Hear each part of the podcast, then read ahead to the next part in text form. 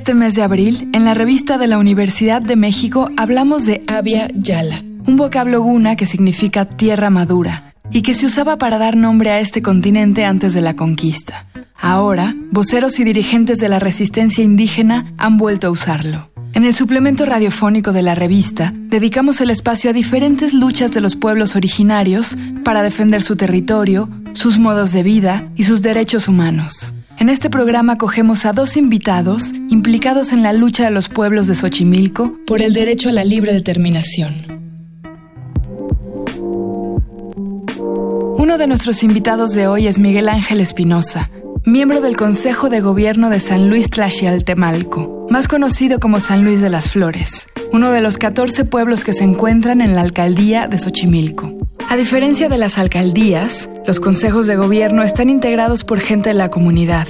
Son personas en constante contacto con las problemáticas locales y que no están al servicio de las agendas de los alcaldes o los partidos políticos. Los consejos nacen precisamente a partir de la incompetencia de las instancias de gobierno partidista para resolver los problemas fundamentales que han surgido en los últimos años como la gestión de recursos, el incremento de la violencia, de la drogadicción e incluso casos de feminicidio. Miguel Ángel nos explica. Una de las más graves es el excesivo extracción de los recursos acuáticos de nuestros mantos que ya han tenido consecuencias en lo que es la, el centro del pueblo porque han habido ya pues digamos hundimientos, se han presentado accidentes ya de se, forman ciertos hoyos abajo de las calles y sí han dañado algunas casas, las empiezan a agrietar, las casas ya se empiezan a inclinar y pues sí, todo esto se han hecho estudios y la conclusión que llegan los expertos es de que ha habido una sobreexplotación de los recursos eh, pues desmedida. Esta explotación del recurso del agua pues data desde el tiempo de Porfiriato. Eh, ahí se, se hicieron las casas de bomba, que así se les llamó. Casas de bomba que formaron un acueducto desde el pueblo de San Luis Tlaxialtemalco, pasando por Nativitas, que hay otra casa de bombas, la Noria y Santa Cruz. Entre estas zonas eh, acuíferas bombean el agua una gran parte, bueno, no, perdón, una gran parte, una parte de lo que abastece a la Ciudad de México. Nuestro segundo invitado es Alejandro Velázquez, uno de los abogados que defiende a los pueblos originarios de Xochimilco en términos de defensa del territorio contra la construcción de grandes proyectos inmobiliarios, como todo este boom inmobiliario que se vivió en la Ciudad de México en los últimos años y de unos dos años para acá en defensa del derecho a la libre determinación y a la autonomía política, que significa el derecho que tienen los pueblos de la Ciudad de México a nombrar a sus propios representantes, decidir sus estructuras de gobierno y pues tener un control básicamente de su forma de vida y su forma organizativa, ¿no? sin injerencias externas, ya sea de partidos políticos o de autoridades del Estado mexicano.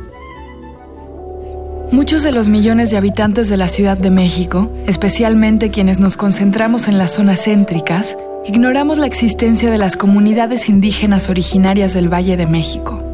Estos pueblos incluidos en la gran ciudad tienen necesidades específicas y se han organizado para defender sus formas de vida contra la urbanización aplastante que homogeniza y borra a las poblaciones como aquí en la ciudad se ha dado este proceso de urbanización, ha habido, somos la capital del país, etcétera, se ha olvidado de que hay comunidades indígenas, precisamente, y que tienen sus formas de organización, sus ciclos rituales, eh, ceremoniales, eh, formas de vida propias que no son las mismas que el resto de la, de la población de la ciudad. Y precisamente eso es lo que da esa riqueza cultural a este territorio que se le llama Ciudad de México, ¿no? que incluso hay varios compañeros de pueblos que están en contra de, la, de usar la palabra Yeah. Ciudad de México porque de una u otra forma los está excluyendo. O sea, no toda la ciudad es una ciudad, o sea, la ciudad pues hay, estamos hablando incluso que la mayor parte del, del territorio de la Ciudad de México, de lo que se conoce como Ciudad de México, es suelo de conservación, es suelo ecológico y lo demás es suelo urbano. Entonces, pues realmente las, incluso diría que la sobrevivencia y la supervivencia de los pueblos es vital para la existencia de, toda la parte urbana, ¿no? Están los servicios ambientales, está eh, el agua, los bosques, los, alimentos, la producción eh, agrícola. Entonces, eh, no solamente es una cuestión de defensa de los derechos, sino yo creo que es una cuestión que le debe importar a toda la Ciudad de México que sobrevivan estos pueblos. ¿Cómo se unieron los 14 pueblos de Xochimilco? ¿Y cuál es el estado actual de la lucha en San Luis Tlaxialtemalco?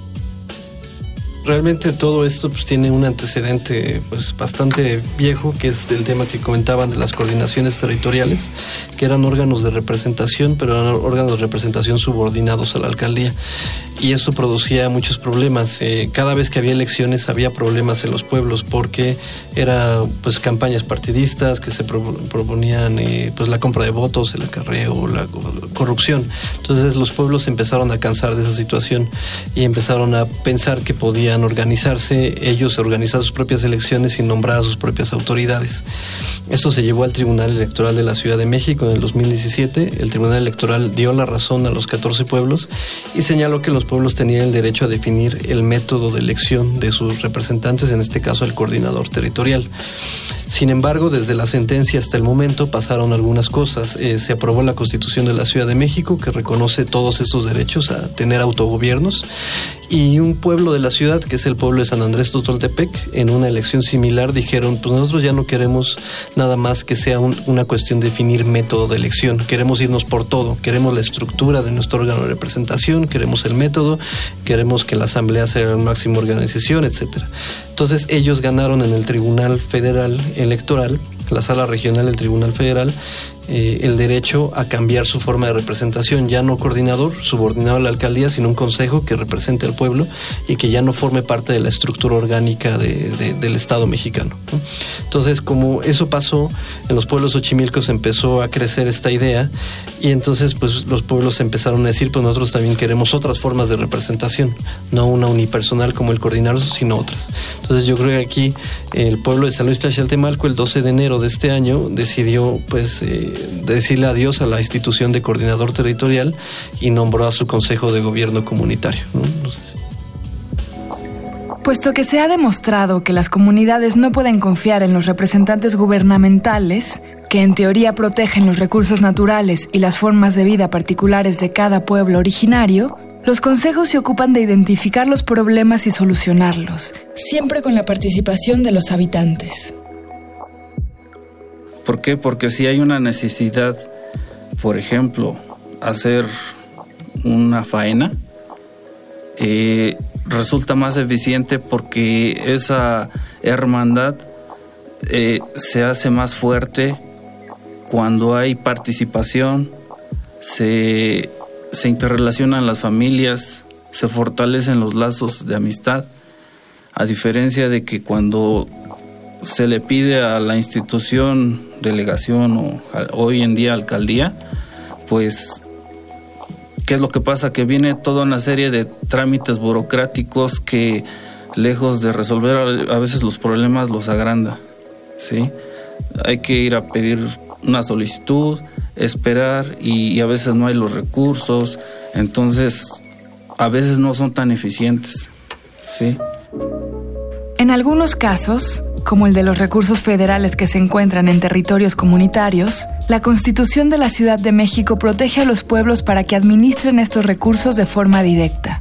Solo ejercer ese derecho es ya una de las luchas a las que nuestros invitados se dedicarán este año. Se trata de que cada pueblo va a decidir hacia dónde se canalizan. Nosotros vemos cada tres años, cada vez que hay un cambio de gobierno, pues empiezan a, volver a poner banquetas, ¿no? Y entonces ese cambio de banquetas, de recursos públicos que se malgastan, que las comunidades finalmente no deciden en qué se utilizan. Ahora las comunidades van a tener ese derecho de decidir hacia dónde se canalizan. Tienen problemas de agua, pues los recursos van a solventar los problemas de agua. Pero queda en manos de la comunidad decidir en dónde se utilizan y cómo. ¿Cuáles son los obstáculos que pueden surgir en esta defensa? La realidad es que nos enfrentamos primero al desconocimiento del tema por parte de las autoridades. O sea, las autoridades no saben cómo manejar este tema. se le está saliendo de las manos porque desconocen cuáles son los derechos de los pueblos originarios o indígenas de la Ciudad de México. Eh, la segunda es una cuestión eh, política que sí implica cierta mala fe en el sentido de que pues, eh, pues la alcaldía Xochimilco no ha querido reconocer estos derechos deliberadamente porque siente que va a perder el control sobre los pueblos, el control político que ha tenido pues con, la entrega de programas sociales, con la entrega de pues de ciertos dádivas, ciertos apoyos. Eh, que eso ha permitido que se mantenga la institución de la alcaldía eh, funcionando de, de, una cierta forma e incluso puede favorecer que, que ahora que los alcaldes se pueden reelegir, pues puede favorecer su reelección, ese control sobre las comunidades.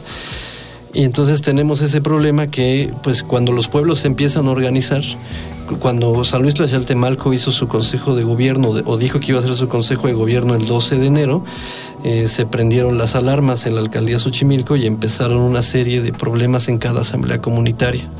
Las asambleas del 13 de enero, 20 de enero ya fueron con violencia, eh, se hubo empujones, hubo, le quitaban las cartulinas a las personas que pedían consejo de gobierno en su comunidad, incluso amenazas de muerte por parte de algunas eh, personas cercanas a la alcaldía.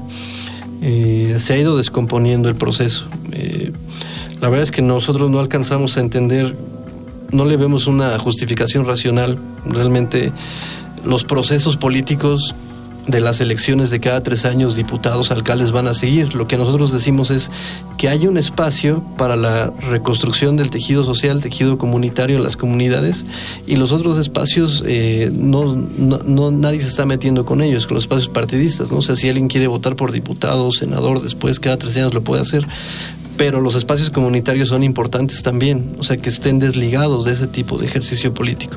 Eso es lo que no están alcanzando a entender las autoridades eh, locales, ¿no? Que, que no es una situación de, de, pelear por el poder. Para nosotros este proceso es la posibilidad de reconstruir la vida en comunidad que se ha ido perdiendo con el paso de los años, ¿no? Y para la alcaldía es tener el control político, de, o sea, ganar, ¿no? Para ellos es ganar. ¿Cómo se comunica el Consejo con los representantes gubernamentales y cómo se desarrolla este proceso? Y nosotros estamos haciendo el llamado al diálogo, pues, a que es necesario sentarnos a platicar con la alcaldía, con el Instituto Electoral, incluso con instituciones académicas que puedan servir como mediadoras para evitar que estos, eh, pues, pueda llevar escenarios de confrontación más directa. Eh, sin embargo, hasta el momento hemos encontrado como una pared. O sea, para la alcaldía este proceso es de ganar, ganar. O sea, o, ganan o no hay otra opción, ¿no? Eh, incluso un grupo de académicos se acercó a la alcaldía a plantearles esta situación y parece ser que no ha habido una buena respuesta. Nosotros vamos a seguir insistiendo en el diálogo. O sea, para nosotros es la, forma de solucionar esta, esta situación y esperemos que, que, haya una respuesta favorable. Si no, pues finalmente pues tenemos las vías institucionales, el Tribunal Electoral, etcétera, para, para seguir en esta lucha. Los pueblos se cuidan mejor a sí mismos. Llegamos al fin del programa. Para leer más sobre Abby Ayala, les recomendamos los artículos Resistencia de Yasnaya Elena Agil y la propuesta de la Declaración Universal de los Derechos de la Madre Tierra. Ambos artículos se encuentran en el número de este mes de la revista de la Universidad de México. Consúltenla en el sitio web www.revistadelauniversidad.mx, en Twitter y en Facebook como arroba revista-unam y escríbanos sobre este programa a arroba shubidubi. Suscríbanse a la revista para recibirla mensualmente y suscríbanse a este programa en su plataforma favorita de podcast. Gracias a Yael Vais, Miguel Alvarado y Andrea González. Yo soy Elvis Liceaga. Hasta pronto. Este programa es una coproducción de la revista de la Universidad de México y Radio UNAM.